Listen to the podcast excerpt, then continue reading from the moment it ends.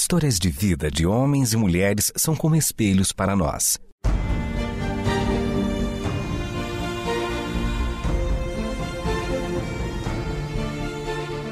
Convidamos você para entrar nas páginas do livro que conta a história do Deus que entrou em nossas histórias. Ouça sobre pessoas que viveram os mesmos conflitos que você e eu enfrentamos e que em Deus encontraram sentido da vida. A partir de agora, você está diante do Espelho na Janela. A narrativa a seguir é baseada em personagens e histórias bíblicas, mas com complementos ficcionais.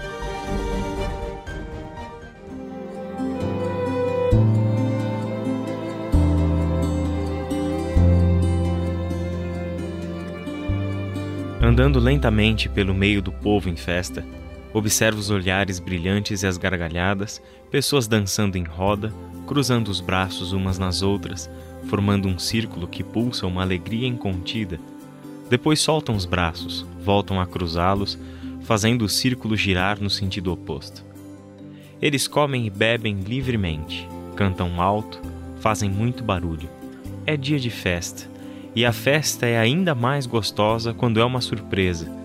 E isso faz desta uma festa muito especial, pois não era para ser um dia alegre e festivo, ao contrário, era para ser um dia de tristeza e pranto. Porém, fomos surpreendidos com a beleza da virada, pois aconteceu o que ninguém poderia imaginar. O dia da tristeza se transformou no dia da alegria, o dia do pranto deu vez ao dia da festa. Ao trazer à memória o como tudo aconteceu, minhas lágrimas de alegria sufocam toda a tristeza de viver em um mundo onde atrocidades como a que quase fomos submetidos ainda acontecem. Mas a alegria venceu a tristeza e a festa triunfou sobre o pranto, e isso me faz provar o sublime sabor da esperança. Vivências como essa me transformam em um sonhador que espera não como imprudente, mas como quem já apreciou o doce aroma do amanhã, trazido a nós pelo sopro do Eterno. Com esse sentimento de alegria explodindo no peito, caminho entre as pessoas, observo-as, abro um sorriso correspondendo aos inúmeros que recebo. Todos me cumprimentam com gestos de gratidão, enquanto vou me afastando da festa para ter um momento de solitude. Encontro uma árvore que parece ter sido feita para eu me recostar nela. A visão daqui é perfeita. Vejo os vultos das pessoas dançando em torno das enormes fogueiras, a fumaça cinza que sobe ao céu e faz o seu contraste com o branco da enorme lua que ilumina a noite estrelada na cidadela de Suzã. Parece que foi ontem que eu adotei a Daça, minha prima, depois que os meus tios faleceram. Todos a conhecem pelo seu nome babilônico, que é Esther mas eu prefiro chamá-la pelo seu nome hebreu. Adassa era uma menina especial, dotada de qualidades que me faziam ver nela um futuro melhor do que aquele que eu sozinho poderia lhe oferecer. Por isso, eu a criei para ser uma mulher forte e corajosa, destemida e ousada, pois não é nada fácil a vida de um judeu exilado, longe da sua terra e à mercê do povo que nos domina. Eu mesmo fui arrancado do meu lar junto com o meu povo quando Nabucodonosor conquistou Jerusalém. Agora vivemos em Suzã, na Pérsia, sob o domínio de Xerxes. Seja a Babilônia, seja a Pérsia a nos dominar, aqui permanecemos exilados, com a nossa fragilidade e amargando a contradição de sermos o povo escolhido do Eterno, destinado a grandes feitos em honra ao seu nome, mas que vive agora sob domínio de um reino estrangeiro, onde tudo o que é nosso por vocação e direito não passa de uma vaga e desvanecente lembrança. Apesar de todas as dificuldades da vida no exílio, Adassa se tornou uma mulher linda e forte, que, como diz o seu nome, um arbusto de folhas muito cheirosas, que dá uma flor linda, que carrega o mistério da beleza estonteante com uma força acima do normal, capaz de crescer e se sustentar no mais árido e quente deserto. E não foi por menos que, com toda a sua beleza e jeito de ser, ela conquistava o favor de todos os que a conheciam chegou à mais alta posição que uma mulher poderia chegar, tornou-se a rainha da Pérsia. Diante todo o tempo que Adassa permaneceu no harém antes de se tornar a rainha, ela continuou a ser a menina obediente de sempre.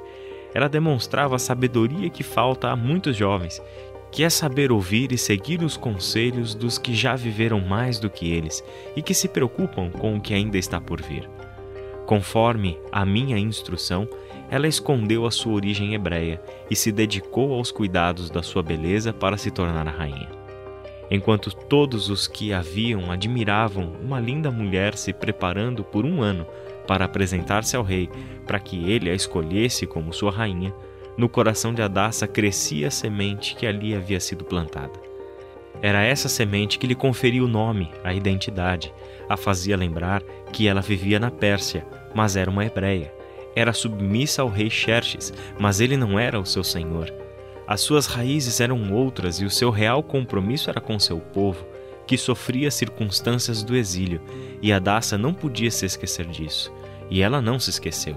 Mesmo depois de muito tempo de vivência no palácio, distante da vida dura do seu povo, a minha flor não deixou de me dar ouvidos e de seguir os meus conselhos. Tampouco abandonou seu povo. E a fidelidade de Adassa ao seu povo foi provada no dia em que o miserável Amã tramou o extermínio do nosso povo em toda a extensão do império.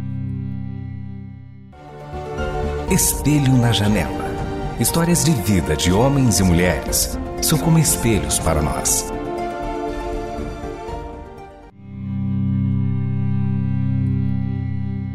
Amã era o ministro mais influente de todo o império e o homem de confiança de Xerxes.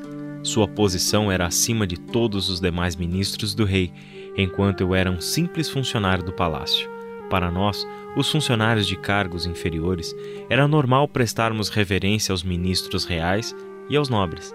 Entretanto, em uma manhã, quando começava a movimentação no palácio, Amã andava na minha direção, com aquele olhar de superioridade que ele tinha, e enquanto todos se curvavam diante dele, eu permaneci em pé. Ele passou sem dizer nada, mas a minha atitude foi notada. Em seguida, os que estavam próximos a mim perguntaram o porquê de eu não me prostrar diante de Amã. Eu respondi que não me prostraria porque eu era um judeu. No entanto, não preciso mais esconder o meu verdadeiro motivo. A reverência era comum a todos nós, que já estávamos acostumados à vida na corte.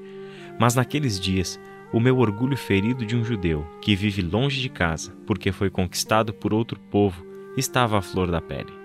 Não me curvar diante daquele homem que tinha prazer em humilhar os pequenos era o meu protesto silencioso aos meus olhos, em Amã estavam representados os poderes superiores que humilham e que oprimem fracos e pobres. Por isso, eu mantive o meu protesto diariamente.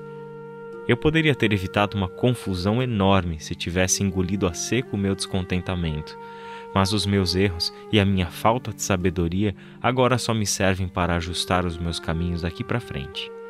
E quando Amã soube que havia um judeu que se recusava a prestar reverência a ele, tratou de tomar providências.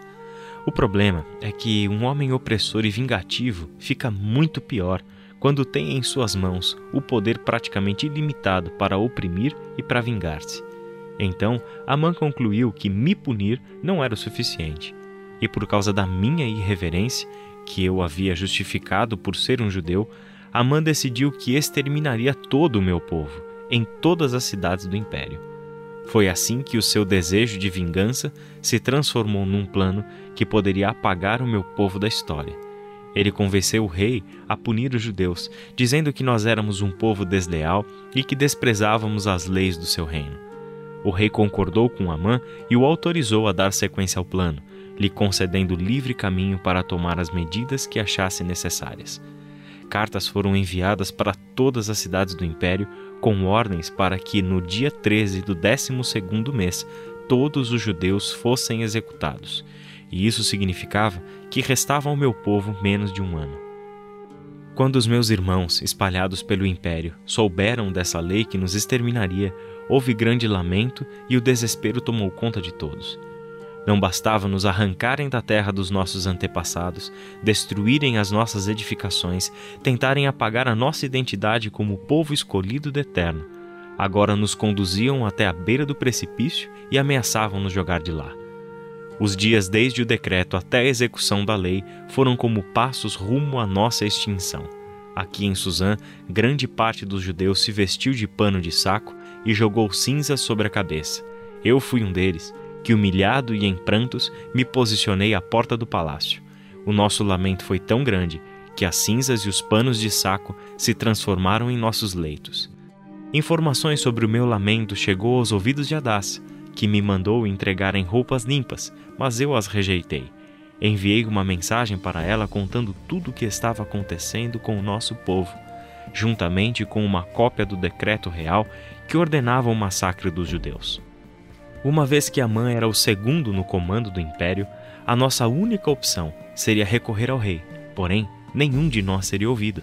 Foi então que pedi para Adassa que defendesse a causa do seu povo, implorando ao rei por sua clemência. O destino de todo o povo estava nas mãos dela. Por um momento, Adassa demonstrou preocupação, pois há 30 dias que o rei não a convocava à sua presença e ela poderia ser sentenciada à morte caso comparecesse diante dele sem ter sido convocada. Então eu enviei uma mensagem para ela dizendo que a situação era trágica demais para nos preocuparmos com a nossa própria vida, pois todo o povo estava ameaçado de extermínio e certamente a morte chegaria até ela também. E eu a deixei com uma questão para que refletisse: será que não foi para um momento como esse que você se tornou rainha? Embora eu soubesse que tinha que fazer tudo o que estava ao meu alcance para impedir esse massacre, eu escondia no fundo do meu coração a convicção de que o Eterno protegeria o povo com o qual ele havia feito uma aliança. Eu não sabia como ele agiria, se seria conduzindo a história de forma silenciosa, como fez no tempo de José no Egito, ou com demonstração pública de poder, sinais e maravilhas, como ele fez no tempo de Moisés. Entretanto, eu estava certo de que ele viria em nossa defesa e exaltaria os fracos que depositam nele a confiança. Foi assim que Adassa assumiu a responsabilidade de clamar ao rei por clemência. Ela apenas pediu que nós orássemos e jejuássemos por ela, para que o rei a atendesse, mesmo sem a chamar, e lhe poupasse a vida. Por três dias jejuamos e oramos, e o rei a atendeu, concedendo a ela o direito de pedir até a metade do seu reino. Porém, o pedido de Adassa nada tinha a ver com a sua ambição pessoal, mas com o seu coração compadecido pelo seu povo que sofria. Ela agiu com sagacidade, aguçando a curiosidade do rei e honrando Amã, e este nem suspeitou da trama de Adassa. E em dois jantares que Adassa ofereceu ao rei e a Amã, a nossa sorte mudou e o nosso povo foi poupado. Entre esses dois jantares, algumas coisas curiosas aconteceram. Uma era que Amã havia ordenado a construção de uma enorme forca para mim. No entanto, na noite anterior ao que seria a manhã da minha execução, o rei perdeu o sono e foi ler as crônicas do seu reinado. Nessa madrugada, ele viu que eu havia salvado a vida dele, porque revelei o plano de dois homens que atentariam contra ele, e nenhuma recompensa me foi entregue. Então o rei mandou chamar Amã e ouviu dele o que haveria o rei de fazer para honrar um homem. Claro que Amã pensou que se tratava dele mesmo, então não poupou exigências. Para a surpresa de Amã, o homem que seria honrado era eu e não ele, e o rei o obrigou a me honrar. No mesmo dia, quando Amã foi para o jantar com o rei e com Adás, ela revelou o plano de Amã, e Xerxes ficou indignado com isso, possivelmente porque havia confiado tanto em Amã que concordou com um plano tão absurdo. O rei saiu da sala de jantar porque estava muito nervoso. Amã aproveitou a oportunidade e lançou-se ao colo de Adassa, implorando a ela por sua vida. Quando o rei voltou e viu aquela cena, concluiu que a mãe estava tentando violentar Adassa. E esse foi o limite. E imediatamente o rei ordenou o enforcamento de Amã na forca que ele havia construído para mim. Por isso, recostado no tronco da árvore, vejo o meu povo festejar o Purim a festa que nos fará recordar para sempre do dia em que a nossa sorte mudou, o dia em que o Eterno transformou o nosso choro em alegria, o nosso pranto em festa. Hoje eu ocupo na corte o lugar que pertencia a Amã. Sinceramente, eu nunca cobicei essa posição. No entanto, estar nela me faz ver que o Eterno agiu silenciosamente nos bastidores de tudo, sendo que o seu nome nem precisava aparecer nessa história toda. Estar aqui é prova de que a fidelidade do Eterno não muda. e que ele continua a exaltar os fracos e os pobres, que experimentam a deslumbrante alegria de depositar nele a sua confiança e de esperar o dia da sua intervenção.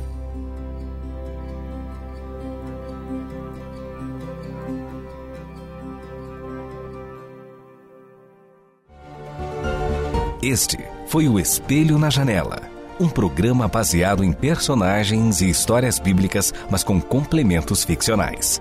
Escrito e produzido por Renata Borjato e Israel Mazacurati.